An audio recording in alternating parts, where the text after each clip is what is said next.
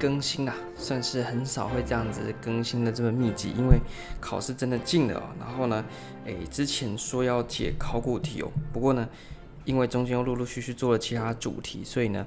诶，就是进度差了出去一点，所以现在呢。赶快来在考前最后再补一下。那这一集呢是想说上一集我们已经把一百零八年地特三的第一题给解完，这一集我们紧接着去解第二题。那么希望呢能够透过这两题啊，因为要再继续解下去呢，就 怎么讲也是可以解啊，但是这样子的更新啊，呃，可能又太密集了，所以呢我就呃先以一零八地特三的两题啊。作为范例，那这一集呢，跟上一集呢是呃两集可以放在一起看哦。那么我都是以针对考试前，那么要如何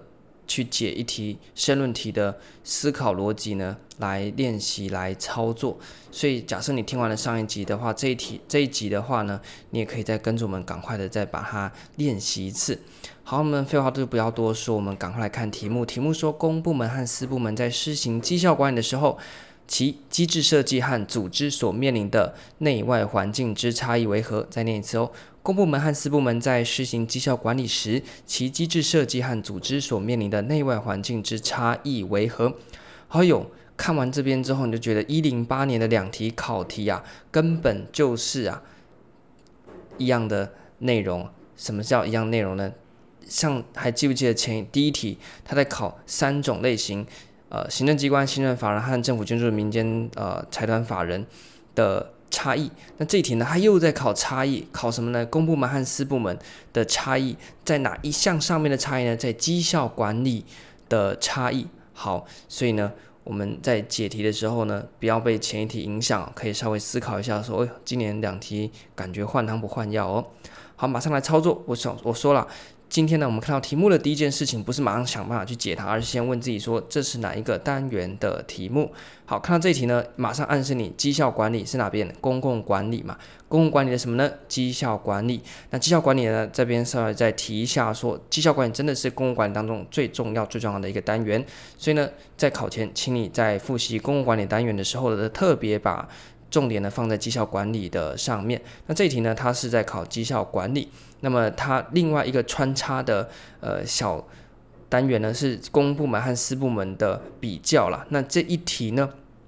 会把它放在哪边呢？放在呃，我们可能是行政学的流变里面当中，就在谈 NPM 的时候呢，就已经有谈到公部门和私部门的差异嘛。因为那时候我们在讨论有关于公部门到底能不能完全把私部门照抄，企业型政府到底是不是可行的方式，在那个时候我们就已经讲过了公部门和私部门它的一些异同之处了。好了，所以这一题呢，它是以什么为梗概呢？以公共管理当中的绩效管理为梗概。那需要的附带用到的一些概念呢，是在行政学流变当中 NPM 的部分，我们讨讨论到了公部门和私部门的可能潜在差异，以及呢它的呃相同的地方。好，那这一题呢，它一样指定你两个面向要去写，一个是机制设计和内外环境这两个部分，我们要去比较公私部门的差异。好，所以呢，看到这边我们可以去呃把它界定一下啦，它是属于哪一种题型的题目呢？基本上啊，我认为它这个就介在一个模糊地带，你既可以把它看成是名词解释型的考题，那但是呢，我觉得这一题呢，相对来讲它的概念应用的程度还是大一点。意思说什么呢？绩效管理，它如果单考公司部门绩效管理的特质，那这个呢就是名词解释。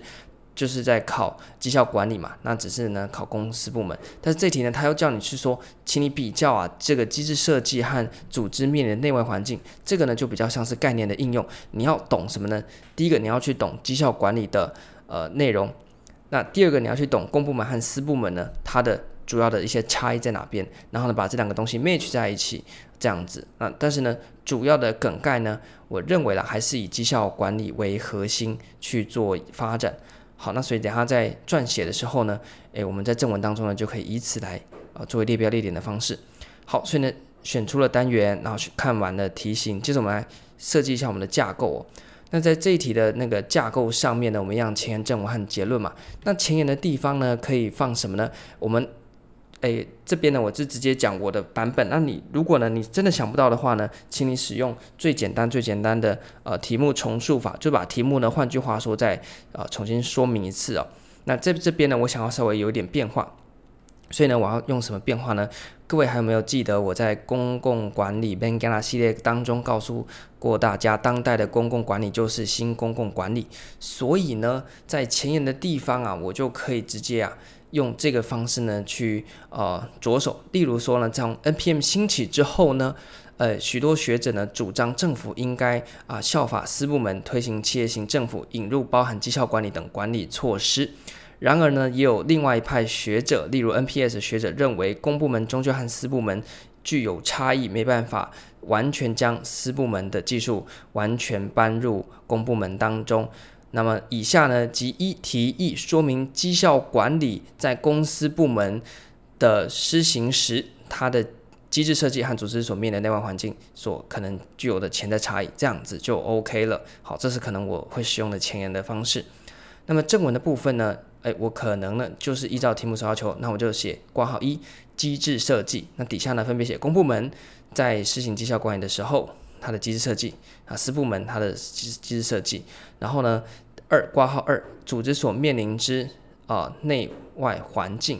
那这个部分呢，一样底下开两个去写，分别写公部门和私部门。那这个部分呢，我们就不细谈内容，因为我相信大家都会了。反正呢，总之大方向就是公部门呢会有比较多法规的限制，所以在谈绩效管理的时候呢，我记得我那时候有谈过了，就像是呃你在呃有关于绩效管理要怎么样去成功的施行的部分啊。那呃我看一下哦，之前的内容我们就讲到，哎，可能呢。你的目标明不明确啊？那你的衡量技术啦、人员的专业性、公正性啊、执行的成本啊、法规诱因啊、政绩力有没有啊？那这几个面向呢，你就可以把它呃拿来进行这个呃申论题的作答嘛。例如说呢，可能在内部环境的时候就涉及到绩效目标的明确性，在公部门因为涉及到为了公共性服务，为了公共利益服务，这个公共利益、公共性本身是一个抽象的东西，导致绩效目标可能没有那么办法明确。但是在私部门目标就是要赚钱，所以呢比较容易进行数字量化。那第二个在衡量技术和可衡量性能数值化的部分呢，同样的，因为你的公部门可能在呃绩效的目标上面就比较模糊，所以在衡量性、衡量技术上面呢，可能就没有那么好。但四部门呢，因为啊它的这个竞争力强，而且呢有这个市场竞争的压力之下。他们有一个明确的目标，相对来讲，他们在衡量技术上面会比较呃。准确或者是比较精进一点哦，那这个都可以去写。那像内部的还有什么呢？人员的专业性和公正性啊，像政府的时候呢，可能呃你公公务人员啊，一个人要去处理好多啊，这个绩效也要他处理，什么都他处理，那可能他就没有那么好的专业来处理绩效，那就是虚应故事。在私部门的时候呢，因为他非常重视这个绩效，因为这涉及到组织的存亡啊，所以他可能就会找一批比较专业的呃在打绩效的这些人员呢，然后呢来进行处理，所以这是人员专业性呢在私部门可能也会比较高一点，或者是呢，像是内部有一个配套啊，把人员送去做这些绩效的训练啊，私部门可能就做的比较扎实。那公部门呢，可能因为你看要训练，还要编这个预算啊，然后呢还要安排活动啊，那公部门限制就很多，所以相对来讲，它就没有私部门这么灵活，这么弹性。所以同样的都是公司部门呢，在内外诶内环境的差，那外环境呢，像刚才提到的一个政治力，私部门不太会有外环境，私部门的外环境主要是政府政策，例如现在政府准备要打房哦，那私部门可能会受到影响，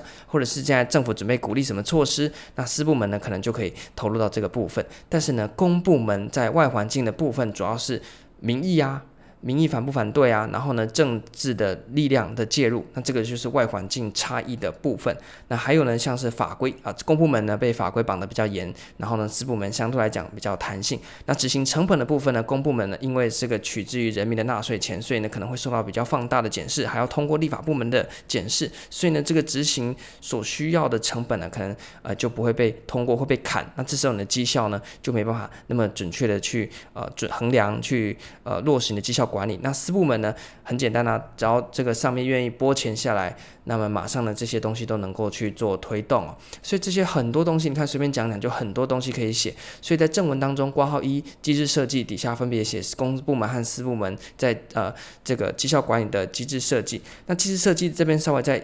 帮大家复习一下，我们在谈绩效管理的那个单元，我们告诉大家说，在绩效管理的流程。有绩效设定、绩效执行和绩效评估。绩效执行当中跟大家讲说有四种的绩效执行工具，就可以放在这边当做是机制设计的内容。有什么呢？平衡计分卡、全面品质管理、目标管理和标杆学习。我们之前在个别介绍这四个的时候，都有谈到这四个在政府运用当中可能具有了一些优缺点。所以呢，这些东西呢本身都是从私部门来的，所以在私部门这些东西是很成熟的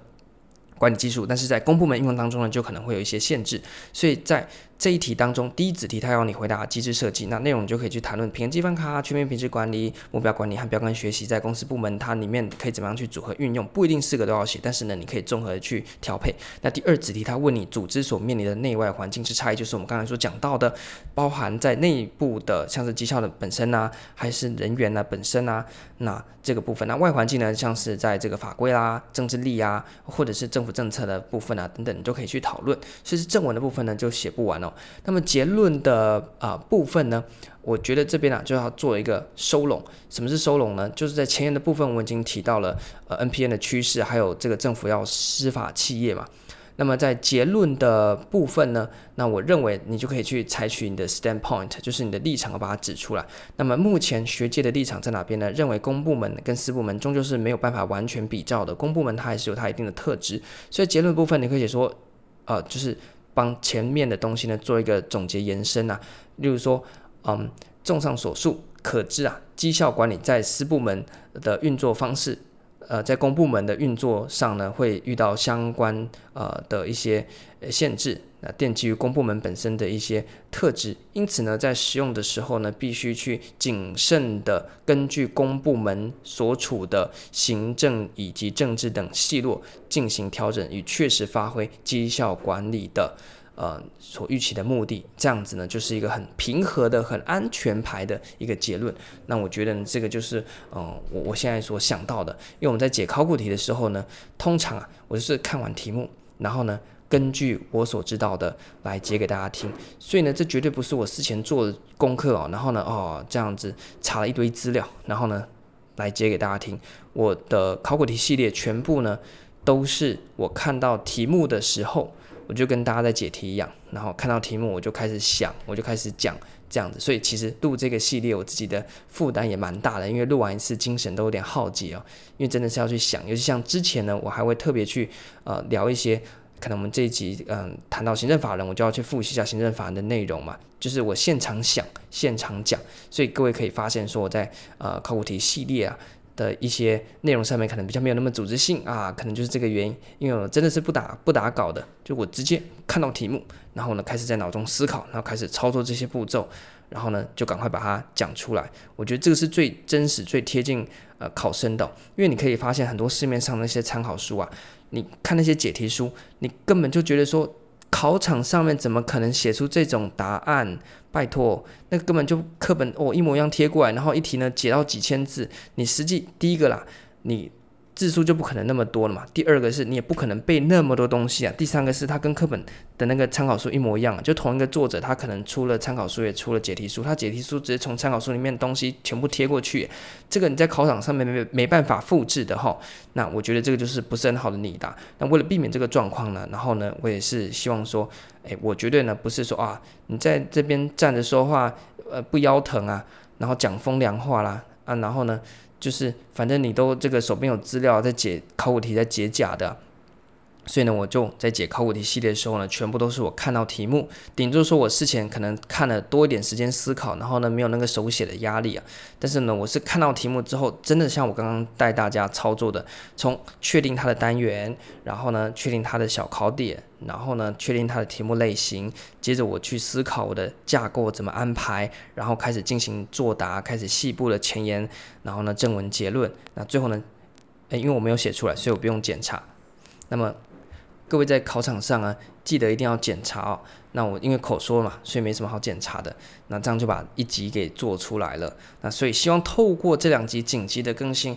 不无小补啦。但是还是感觉非常抱歉，因为我们还是解到一零八解完而已。但是这两集希望能够有让大家感受到那个解题的那个步调啊，就是从再重复一次哦，我们就要结束了。因为实在是不好意思浪费大家时间。你看这两集听完就半小时嘞，考前半小时也是很重要的。第一个看到考题不要马上解，去想想看，那是哪一个大单元？接着它是哪大单元底下的哪一些细节？把脑袋中关于那个细节的东西全部调出来，多少都没关系，反正呢，等一下就是用这些素材去烹调那个大单元相关的东西呢，我们也可以。稍微回想一下之后呢，有机会放在前和结论地方去做延伸。接着我们判断它的题目是名词解释型、概念应用型还是复合概念型，这涉及到正文当中要怎么样去列标列点。接着呢，我们要思考我们的架构，前言我要用什么技巧，正文我要怎么样去列大标，然后小标大概可以怎么设计，结论的时候呢，我要怎么样去做收尾。这个部分呢，赶快脑袋中稍微有个概念就好。哦，然后呢，不用啊，有人还在那边用手打稿啊，